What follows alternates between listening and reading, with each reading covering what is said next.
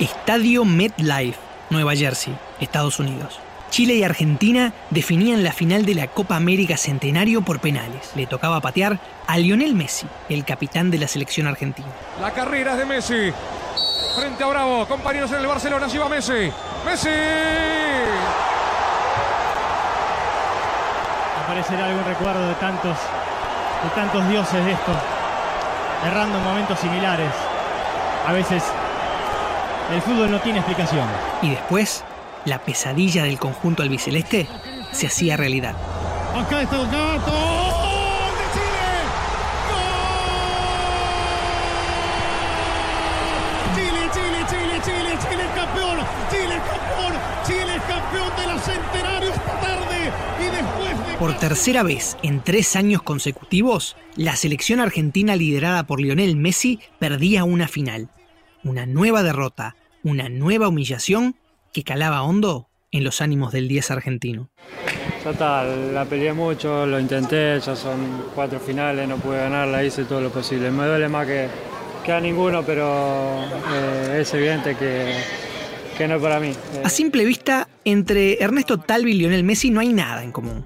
Perdón, me corrijo. Tienen en común que los dos son bajitos y que ambos, directa o indirectamente, no lograron tocar la gloria por culpa de Chile. Chile, Chile, Chile. Pero si uno compara lo que le decía Messi a la prensa luego del partido con la carta en la que Ernesto Talvi renunciaba a la política, puede encontrar puntos de contacto. No es para mí, decía Messi.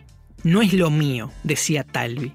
En el caso de Talvi, era aún más difícil de entender por lo que había declarado durante los 24 meses que precedieron a su salida. Siento lleno de energía, lleno de ilusión. Estoy empezando el proyecto más complejo de mi vida a los 62 años, cuando ya tendría que estar en teoría pensando en retirarme. Estoy empezando el proyecto más complejo y a la vez el que me hace más ilusión de mi vida. Cuando Jorge Valle me decía, a usted esto le va a gustar, tenía razón. ¿Cómo explicar que en tan solo nueve meses alguien que decía cosas como estas, alguien que soñaba con construir un pequeño país modelo desde la política, se dé vuelta y diga adiós, esto no es lo mío? Esto no es lo mío. De la Parla Media, esto es ¿Qué te pasó, Ernesto? Un podcast sobre el auge y la caída de Ernesto Talvi, un outsider que intentó ganarle al sistema, pero olvidó que el sistema le podía ganar a él.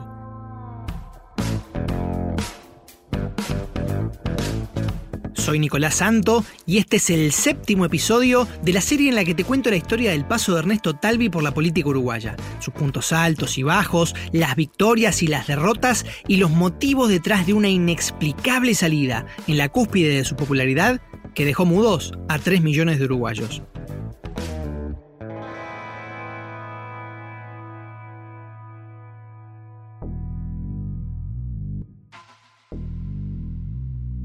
En este último episodio de ¿Qué te pasó, Ernesto?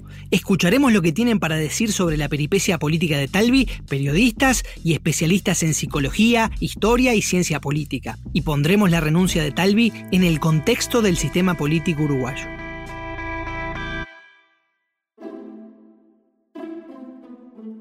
Hipótesis número uno. Hay algunas personas que son renunciadores seriales, tienen dificultades para lidiar con los embates de terceros e incluso teniendo éxito, se inclinan por la salida. Una de las anécdotas de vida que Talvi contó durante la campaña electoral fue que en sus años mozos tuvo una banda musical. Y a los 15 años formamos con dos amigos, uno compañero de colegio y el otro compañero de barrio, una banda que se llamaba Kabuki, el nombre del teatro clásico japonés. No me acuerdo ni siquiera por qué le pusimos Kabuki. Fue extraordinario porque tocábamos lo que en aquel momento se llamaba porteñadas, o sea, abracadabra, los náufragos, este, este, safari, en fin. Los paralelismos entre la suerte de Ernesto Talvi el músico y Ernesto Talvi el político serían varios. ¿Cuánto duró Kabuki? Duró dos años. Y Talvi explicaba con humor las razones por las cuales a la banda no le fue bien. Tuvimos que reconocer que artísticamente éramos un fracaso. El fracaso estuvo, yo creo que radicó en el hecho de que fuimos unos adelantados a nuestra época. Tocábamos música en español comercial en un momento Es una autocrítica en un que poco. no tenía derecho de ciudad. 20 años después la música latina se impuso y no sé si Kabuki habrá tenido algo que ver con ese movimiento. Ahora, lo más sorprendente de este paralelismo es que, al igual que al concretarse su salida de la política, Talvi se quedaría con la sospecha de que alguien le puso cáscaras de banana en el camino. la última, digo, cuando decidimos que íbamos a disolver la banda, por lo menos en las apariciones públicas, la, la gente, teníamos 16 años, decían que pongan discos, que pongan discos. Estaba el DJ ahí esperando y siempre sospechamos de que había sido un sabotaje del DJ que no quería competencia. En fin, teníamos buenas Ernesto, sabes que estuve investigando un poco sobre quién era el DJ en ese lugar donde habías tocado y mira qué interesante el dato que rescaté. Parece que era un tipo de iniciales JMS. No sé si se te viene alguien a la mente, pero quizás este dato te sirva para identificarlo. Durante su juventud, Talvi probó suerte jugando al tenis. Con el diario del lunes, podemos decir que fue en esta etapa de su vida que Talvi empezó a cultivar su particular forma de dar pasos al costado y de comunicar decisiones a sus allegados. Empecé, tomé unas clases porque yo no tenía ni idea. El tenis es un deporte difícil, tiene técnica, no se puede agarrar una raqueta y empezar a pegar a menos que seas un virtuoso. Yo no lo era. Entonces empecé a jugar y me aburría y, no era bueno y no remontaba. Entonces un día lo llamo a Frankie por teléfono y le digo, Frankie, mira, te quiero comunicar que, me voy a, retirar del tenis. Me dice, oh loco, dice, está, vos, si no querés venir a jugar más, eh, tranquilo. Dice, pero no me llames acá a oficializar tu retiro como que fuera Jimmy Connors, que en ese momento era el, número uno del mundo. O sea que eh, me retiré sin pena ni gloria, ni siquiera aceptaron que me retirara. Ni siquiera aceptaron el retiro. Exacto. La fórmula parecía clara. Decisión, ritual de anuncio de salida y adiós. Si bien en la política uruguaya hay precedentes recientes de renuncias altisonantes, lo de Talvi fue una gran sorpresa y en círculos periodísticos se vivió con particular intensidad. Así nos lo cuenta la periodista Paula Barquet, editora de Información Nacional del diario El País. Cayó como una bomba. Porque si bien yo no, cubría Partido Colorado, no estaba en la interna del día a día, de todas maneras uno no hubiera esperado nunca una, una decisión tan repentina y tan drástica. Incluso cuando él dice, me alejo de la política, esto no es lo mío, voy a dedicarme a lo que sé hacer, que es, eh, digamos, el, el, camino intelectual, el, el, camino más técnico, formador de jóvenes, etc. Esto ya lo escuchamos mil veces. Este se vuelve a lo dos días. O sea, eso también estuvo muy en la vuelta. Incluso después, meses después, todavía había varios líderes que con esa misma mentalidad fogoneaban un regreso de Talvi. Eso fue hace no mucho y sin embargo, Talvi no aparece. En 2011, un año después de terminar su primera presidencia, Tabaré Vázquez renunció a la política activa.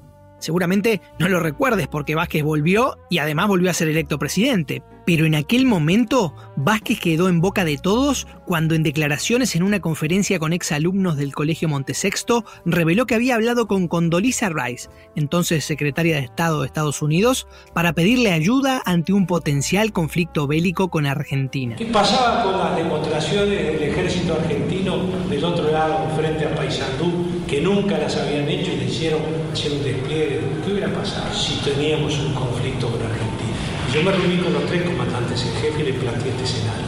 Luego del revuelo generado por el comentario, Vázquez renunció. El expresidente anunció hoy, a través de un comunicado, su retiro de la vida política pública. Otro que renunció fue Jorge Larrañaga. El guapo, después de perder la elección interna de 2014 ante Luis Lacalle Pou, dejó un comentario de esos que pasan a la historia. Voy a subir por última vez las escaleras del directorio del Partido Nacional. Pero a los pocos días pegó la vuelta. Yo tenía una situación especial cuando perdimos en la última instancia electoral y a los 10 días me saqué el polvo del porrazo, me eché un poco de agua en, las lastimaduras y, me puse en el frente de la lucha y de la batalla para defender a mi, a mi partido. Y, bueno, me fui para campaña, me fui para, mi chacra allá en el Río Negro y, y bueno, conversando con el silencio, recibiendo mensajes, decidí que debía dar un esfuerzo más. Recordemos también que como te conté en este podcast, Pedro Bordaberry es otro de los que renunció a la política. Y cuando en 2020 quiso volver, Talvi Sanguinetti se lo negaron. Me cortó el brazo, Sanguinetti, con eso. Me cortó el brazo. Pedro, yo sé que le estuve hablando a Ernesto durante todo el podcast, pero ¿pa' qué te calentás por esto? Agradecele a Talvi y a Sanguinetti. Mirá el laburo que venís a pegar con el grupo City. Vamos con el torque hasta la muerte, Pedro. Vamos, torque, vamos. Los políticos en Uruguay tienden a convertirse en parte del decorado de la política misma. Están allí siempre. Algunos desaparecen lentamente, tras derrotas electorales o tras algunos vaivenes de salud o personales. Incluso políticos que caen en desgracia, como el ex vicepresidente Raúl Sendic, renuncian a sus cargos, pero se resisten a decir que dejarán la política para siempre. Me aguanté todo esto y no me fui del frente. ¿Eso Sí. quiere decir que Sendic vuelve a la política? Sí, sí, claro. O sea, he tratado de olvidarme de la política, de decir, me voy a ir de la política. Eh, La verdad que muchas veces me pasó por la cabeza, pero es muy fuerte en mí la política. Muy fuerte y no puedo desvincularme. ¿Será que a diferencia de Talvi, la política era para ellos? ¿O que una aproximación más de toda la vida en esta actividad ayuda a sobreponerse a potenciales dificultades?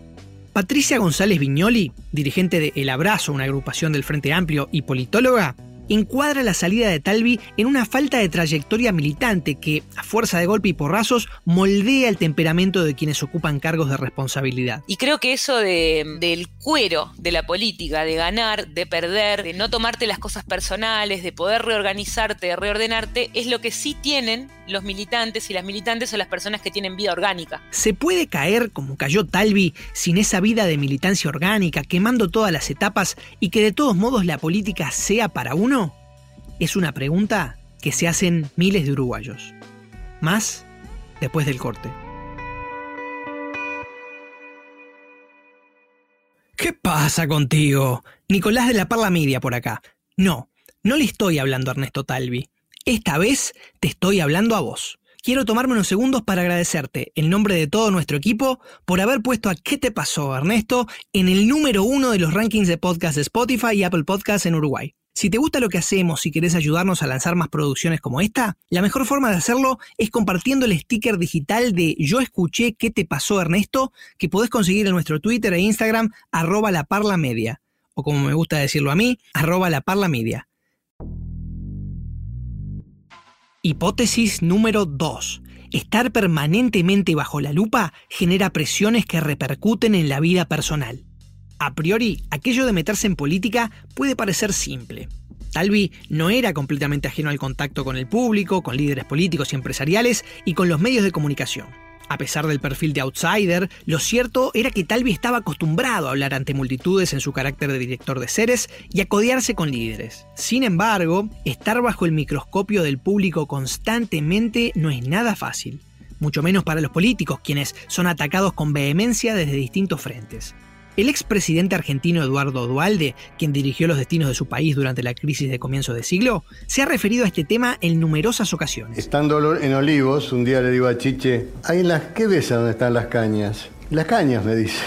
Yo veo un río y peces saltando. Estábamos en febrero, febrero-marzo del, dos- del 2002, cuando recién comenzábamos. La psiquis humana no, no tolera tantos golpes y sigue indemne. Y hasta tenía consejos para dar. Tres horas, tres horas hay que dedicarse para no hablar de política, jugar con los amigos a las cartas, al fútbol, entretenerse. Eso es lo que hacen todos los presidentes de los partidos del mundo. En Chile, en el año 2013, Pablo Longueira, candidato presidencial de la Alianza, renunció a la candidatura presidencial por un cuadro de depresión. Durante unos días de descanso, su salud se fue deteriorando producto de un cuadro de depresión médicamente diagnosticado.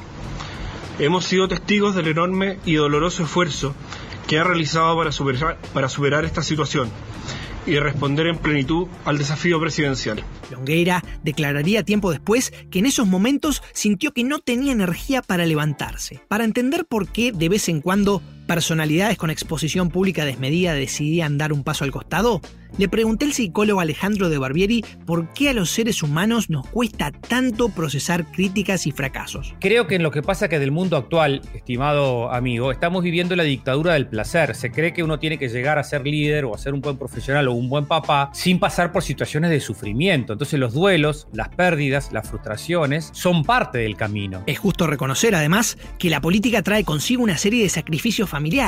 No estar en casa a la hora de la cena, pasársela en el teléfono en lugar de estar jugando con los hijos. Todo eso puede resquebrajar ciertas dinámicas familiares. Michelle Obama, por ejemplo, cuenta en su libro que en una ocasión su marido Barack y ella debieron recurrir a terapia de pareja para poder superar algunas de las dificultades que atravesaban.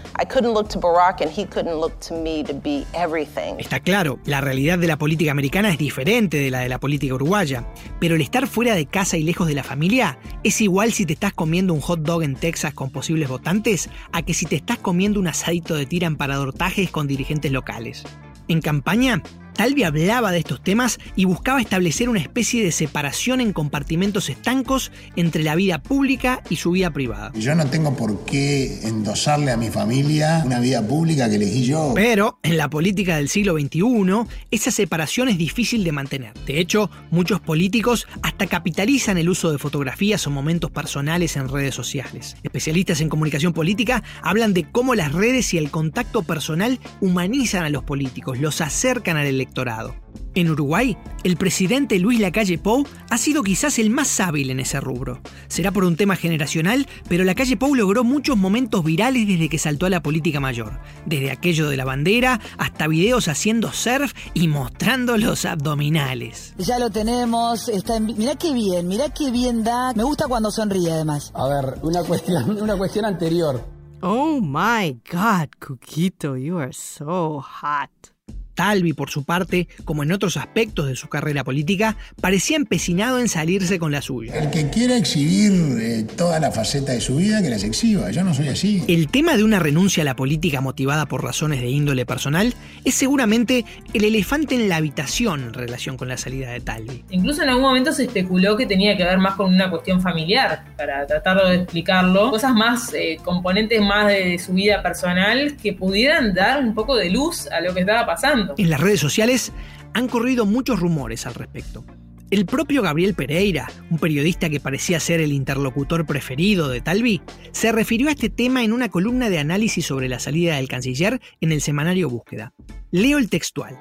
No sumamos aquí la peripecia personal que puede estar transitando en este momento la vida íntima de Talvi y que solo a él le compete, pero que siempre juega un papel central en las decisiones de los seres humanos. Mucha gente, cuando se enteró que estábamos haciendo este podcast, nos invitó a especular con estos temas. Preferimos no hacerlo. Los temas personales deben permanecer en ese ámbito. Dicho esto, y esto vale para cualquiera, nadie está libre de que una agenda ocupada repercuta negativamente en la vida familiar.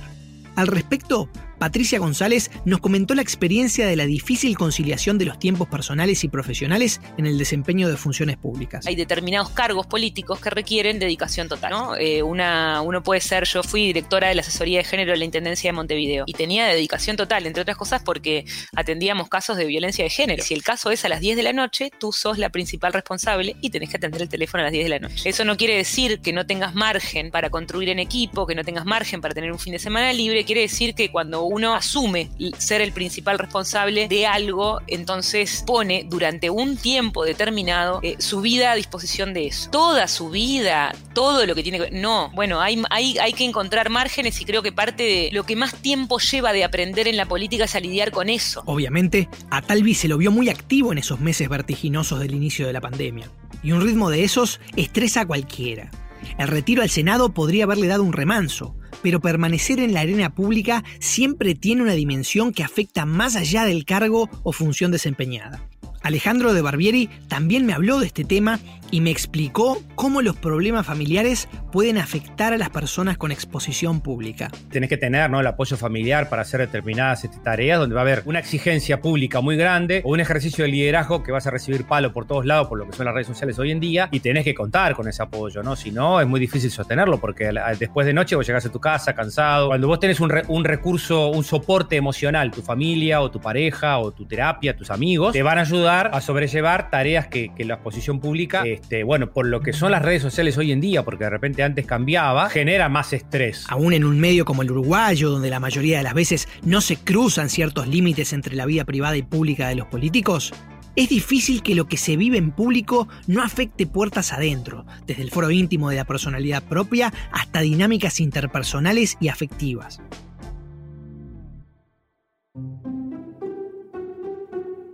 Hipótesis número 3. Talvi quiso reescribir las reglas del juego, pero el sistema se lo comió crudo. Dejando de lado el humor, las comparaciones odiosas y los paralelismos, una cuestión a plantearse es la del individuo contra el sistema. Todos los sistemas, los políticos incluidos, tienen reglas escritas y reglas no escritas, códigos, manejos, prácticas, como las queramos llamar. Una de las banderas favoritas de Talvi era el presentarse como lo opuesto a la vieja política, pero al mismo tiempo Talvi era lo que podríamos llamar el outsider institucional, alguien que a priori no venía a cambiar el reglamento escrito formal. Por ejemplo, no venía a reformar la constitución, algo bastante común para los outsiders latinoamericanos, pero tampoco quería dejar las cosas como estaban.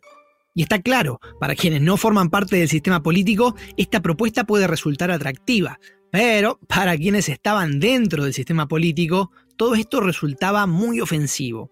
Al respecto, hablé con Fernanda Boidi, doctora en ciencia política y coordinadora de opinión pública latinoamericana de la Universidad de Vanderbilt. A mí me parece que se percibió, incluso desde dentro de Cancillería y parte importante del resto de la comunidad, política, una suerte de desprecio de Talvi a las prácticas usuales y, una contaminación de lo que son prácticas usuales de la política con un tinte negativo, que no tiene por qué serlo así. ¿ah? La, negociación no es intrínsecamente mala, no es intrínsecamente oscura y, no es y, sus resultados no van necesariamente en detrimento del de el bien nacional o las arcas públicas. La política es negociación. Sobre eso del outsider institucional, Álvaro Caso, doctor en historia, investigador uruguayo y co-creador de este podcast, opina que se trataba de una característica central del discurso de Talvi y que al mismo tiempo era una cuerda floja difícil de transitar. Bueno, cuando uno mira al espectro de personas que se dicen outsiders dentro y fuera de Uruguay, en otros países de América Latina, por ejemplo, la figura de Talvi es bastante rara. Él mismo se encargaba de marcar diferencias con gente como Manini, Novik o Sartori, los que podríamos llamar los outsiders puros en Uruguay y al mismo tiempo marcar diferencias con los exponentes de la vieja política. Como que trataba de hacer dos cosas al mismo tiempo y son cosas a veces difíciles de conciliar.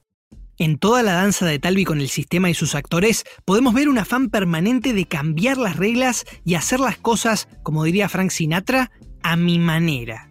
De ser outsider, pero a su manera. De ser político eventualmente, pero a su manera.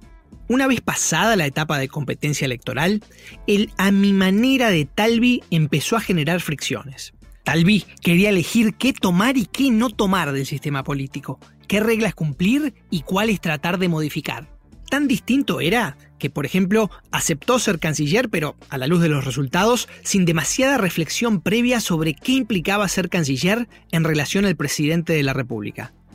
Álvaro de nuevo. Una reflexión que pasó bastante desapercibida en su momento es que Talvi es un canciller con dos características muy particulares en la historia política uruguaya. Es un canciller con gran peso político propio, o fue un canciller con un gran peso político propio, con 300.000 votos que le dio la elección de octubre, y que venía eh, de un partido distinto al presidente. Y esos dos detalles son detalles, pero que marcan la diferencia. Más allá de algunas normas constitucionales y legales, no hay lineamientos formales respecto de cómo debe actuar el canciller a la hora de relacionarse con el presidente.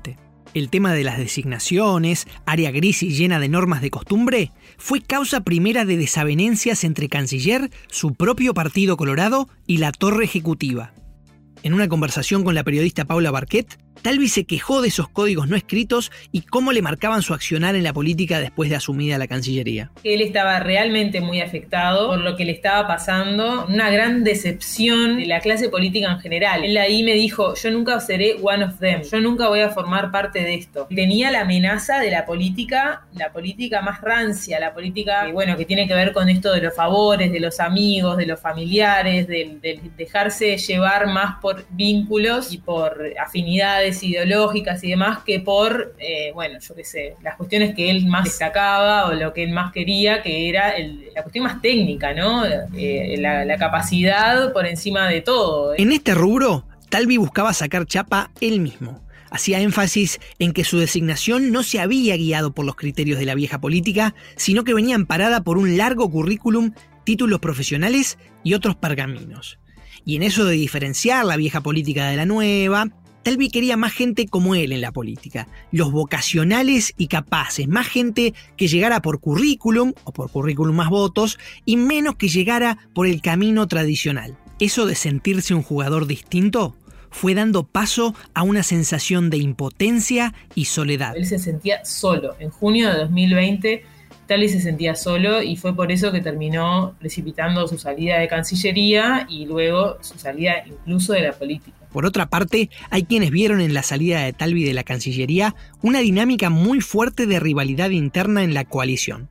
Y la tensión entre la vieja política y la nueva estaba nada más y nada menos que encarnada entre los dos principales líderes multicolores, el presidente Lacalle Pou y el canciller Talvi.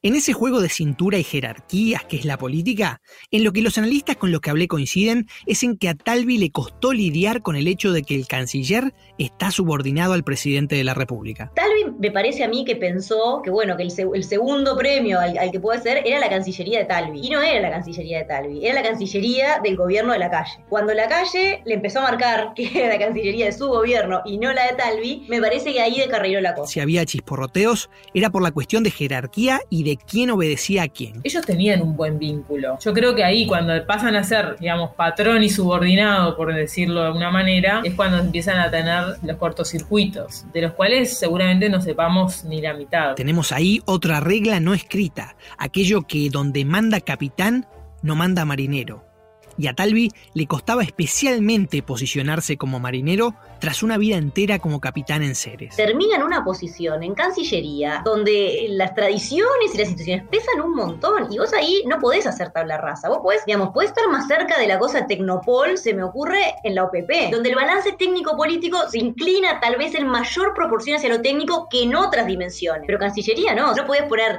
el Ceres a operar en Cancillería. En un país como Uruguay, formalmente semipresidencialista, pero donde los presidentes tienen mucho poder, la voluntad que se impondría sería la del presidente de la República. Acá hay una contradicción muy fuerte. Si bien el presidente de la calle puede haber dejado pasar algunas críticas o no se las tomaba personalmente, el discurso de Talvi en contra de la vieja política, entre comillas, era muy fuerte y tiene que haber resonado en figuras como el propio presidente de la calle Pou, que hicieron un camino muchísimo más tradicional que el que trató de transitar Talvi en la política uruguaya. Y la calle Pou, si bien trajo consigo aspectos de renovación generacional, estilística, discursiva, es imposible separarlo, su historia familiar, de ser parte de una dinastía política uruguaya de tres generaciones y de ser literal y figurativamente hijo del sistema. Esa tensión podía tener incluso connotaciones electorales.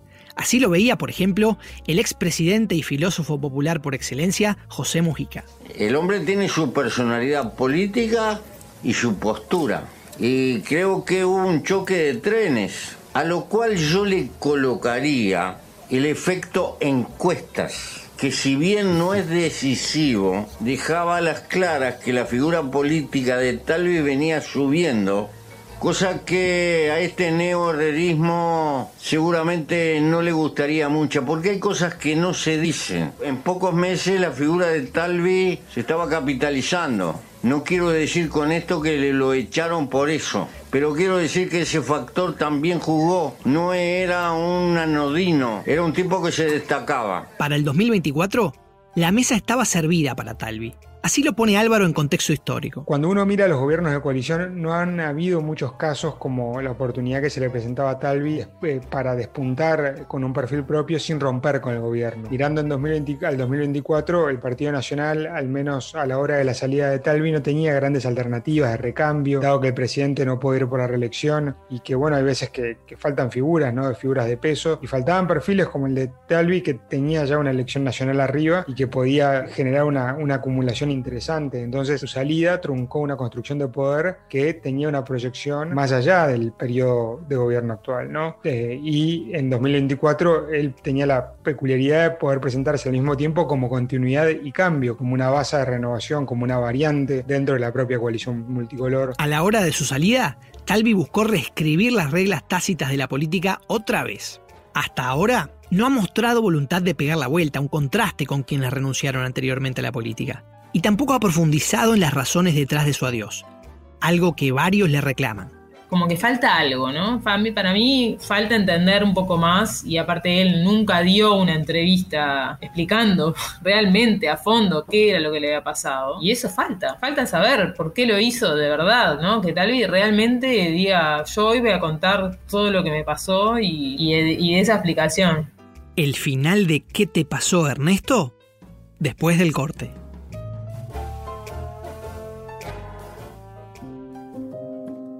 Desde la Parla Media, creamos experiencias de audio íntimas y que gracias a un diseño de sonido único te harán sentir inmerso en las historias. Nuestros podcasts te transportan al centro de la trama. Síguenos en nuestras cuentas arroba la Parla Media en Instagram, Twitter y YouTube y en plataformas de podcast para no perderte nuestras últimas novedades. La Parla Media, pasión por las historias.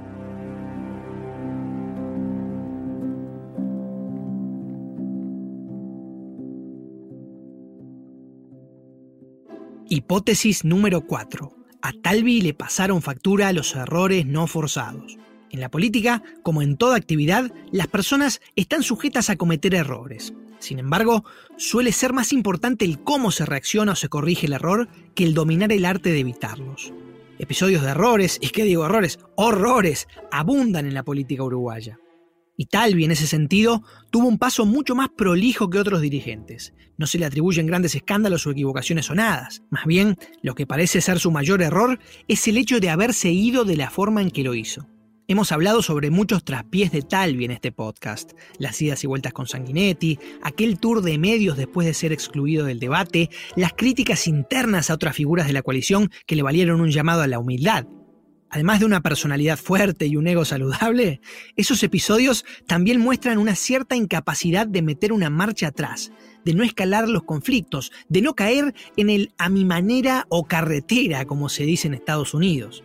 Fernanda Boidi me comentó, por ejemplo, las consecuencias de la falta de recomposición del vínculo con Sanguinetti. No estaba tan claro que iba a ser el líder indiscutido del partido, porque el interlocutor por el partido era Sanguinetti, aunque no tuviese la representatividad electoral, tenía el peso institucional lo sigue teniendo. Gente que vivió la campaña desde adentro, como Paula Barquet, nos trajo a colación el problema de lo que parecía una figura en constante redefinición. De una identidad como político que él no tenía muy clara. Y él la fue construyendo. Incluso, a ver, incluso antes de la interna, eh, él fue probando distintas estrategias en cuanto al tono. Bueno, el asesoramiento de Francisco Bernaza tuvo mucho que ver con el mensaje que él daba hacia afuera, los colores que él usaba, con qué se identificaba, con qué no, cómo se mostraba en redes. Me acuerdo que en un momento sobre el final de la campaña él empezó a ser mucho más irónico, incluso más agresivo, y que, y que eso después él decía, bueno, fue, fue parte del asesoramiento de Garnaza diciéndome, está bien que seas como sos. Abriendo la pregunta sobre si esos permanentes giros no son en sí mismos una clave para comprender su salida. El definirse a sí mismo, como, como muchos políticos también, la calle Pou también se fue construyendo a sí mismo y fue definiendo qué personalidad quería tener, entre comillas, ¿no? ¿Qué personalidad quiero tener como político? Yo creo que Talvi no llegó a definir qué personalidad quería tener, porque cuando la lo consiguió una personalidad que le fue bien, al poco tiempo, bueno, no le fue tan bien con esa misma personalidad y en esa búsqueda, bueno, lo agarró la, presidencia de la calle y, bueno, después ser ministro, ya siendo ministro, otra personalidad demandaba, ¿no? Y así todo, me parece que en esas definiciones puede haberle, puede habérsele perdido un poco la identidad. Las contradicciones están a la vista. Talvi pasó del amor al odio con la actividad política en cuestión de meses. Talvi parecía entender cabalmente qué le gustaba y qué no de la actividad política. Lo que me gusta más que nada es el trabajo con los equipos y los programas y el contacto con el ciudadano. Eso es lo que me gusta. Todos estos juegos de poder intermedios que a veces hay que hacer, porque bueno, si queríamos marcar que éramos un proyecto de renovación, entonces no queríamos llevar ningún aparato político preexistente, no es nada contra nadie, queríamos hacer algo nuevo, que tenga identidad propia y que tenga su propia cultura política. En fin, es lo que hacen los adolescentes, se emancipan. El problema es que el tiempo de construcción y maduración de esos cambios que Talvi buscaba se mide en años, no en meses. Y esto requiere mucho más que un esfuerzo unipersonal. No era Ernesto Talvi solo siendo el salvador del Partido Colorado y de la patria. También estaban los posibles desencuentros en el relacionamiento con subordinados o miembros de su equipo y del entorno político que pueden haber contribuido a esa sensación de soledad que Talvi habría sentido en el mes anterior a su retiro prematuro. Yo soy una persona que consulta mucho con mi equipo, escucho mucho y cambio de opinión. A mí yo le digo siempre todo, yo soy fácil de convencer con argumentos. No me tiren con la teología por la cabeza porque así no me convencen con nada. Pero era tan fácil de convencer. ¿O era que no encontraban argumentos porque no había modo? Y por último, vale la pena preguntarse si efectivamente a Ernesto Talvi la mochila no le habrá resultado demasiado pesada. Y si haberse puesto el objetivo de ser presidente no le quitaba el gusto a todos los otros roles que podía jugar en la política. Quizás se convenció genuinamente y no solo para la tribuna de que la política no era lo suyo. Pónganse en su lugar por un momento. Una cosa es pensar el país desde el mundo académico y otra muy diferente salir a la cancha, hacer y recibir críticas tóxicas a diario. Un testimonio fuerte de lo que se siente al estar en la actividad política viene de Teddy Roosevelt. Sí, el presidente estadounidense de comienzos del siglo XX que hablaba del famoso gran garrote. En El hombre en la arena, un famoso discurso usualmente citado por personalidades del mundo de los negocios, Roosevelt decía lo siguiente. No es el crítico el que cuenta.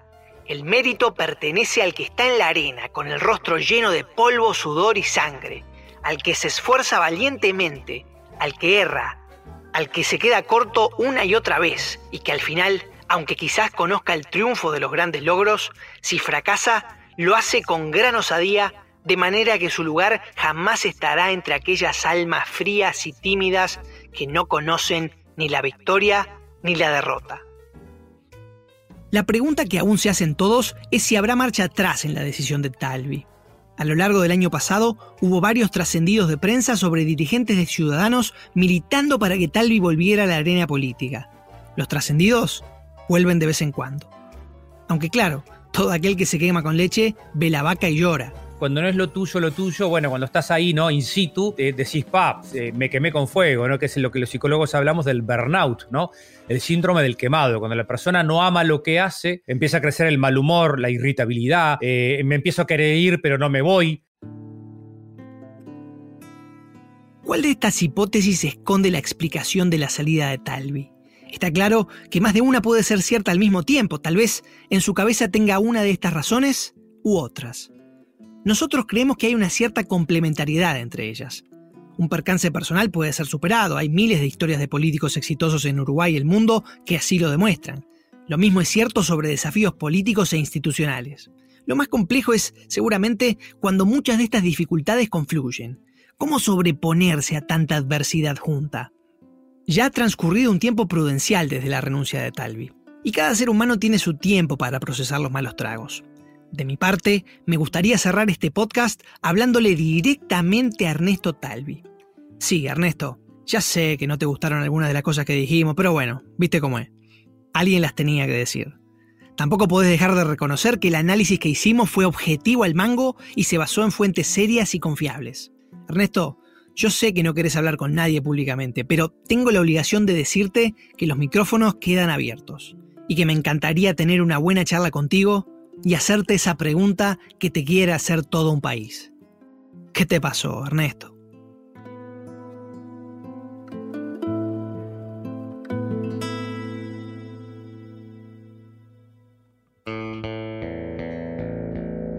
¿Qué te pasó, Ernesto? Es una serie original de La Parla Media, creada por quien te habla, Nicolás Santo y Álvaro Caso Bello. La idea original es de Nicolás Santo, supervisión de guion e historia de Álvaro Caso Bello. El diseño de sonido y la edición de audio estuvieron a cargo de Conrado Hornos. La cortina musical de apertura la creó Nacho Villalba, El Villa. La música original fue elaborada por Nacho Villalba y Nacho González Napa. La identidad visual estuvo a cargo de Gonzalo Aro. Imitaciones a cargo de Javo Machado. El asesoramiento legal lo brindó el doctor Matías Jackson. La producción de este podcast consultó un gran acervo de materiales abiertos y disponibles al público en torno a los hechos y personas involucradas en esta historia. Las referencias a estos materiales las podés encontrar en las notas del episodio.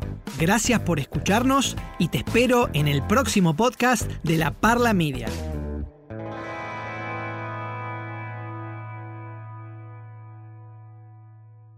La Parla Media